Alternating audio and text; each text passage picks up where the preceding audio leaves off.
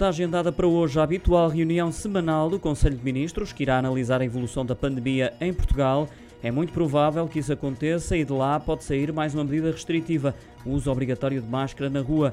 Para isso acontecer, o Conselho de Ministros tem de aprovar esta medida no âmbito de um estado de alerta, contingência ou calamidade. A verificar-se esse cenário, a máscara passará a ser um acessório indispensável, não só nos espaços interiores, como também no exterior. Relembro que as multas instituídas no passado vão dos 100 a 500 euros para as pessoas singulares, dos 1000 aos 5000 para pessoas coletivas.